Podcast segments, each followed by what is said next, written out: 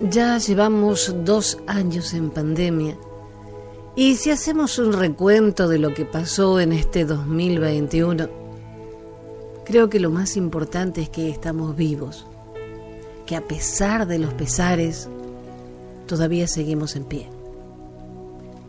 Tuvimos que aprender a estar juntos mucho tiempo. Algunos supieron sobrellevarlo, otros no. Muchas familias se rompieron, pero otras salieron fortalecidas.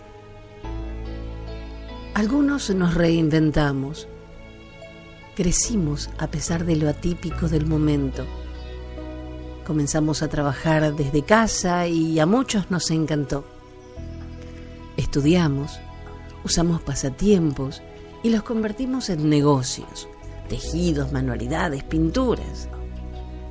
Para mí, la palabra que define este año es resiliencia, porque la capacidad de adaptación del ser humano es infinita. La adversidad nos ha hecho crecer, sacar lo mejor de nosotros y con el favor de Dios seguir adelante. Que en 2022 podamos volver a una nueva normalidad y por supuesto con un gran compromiso.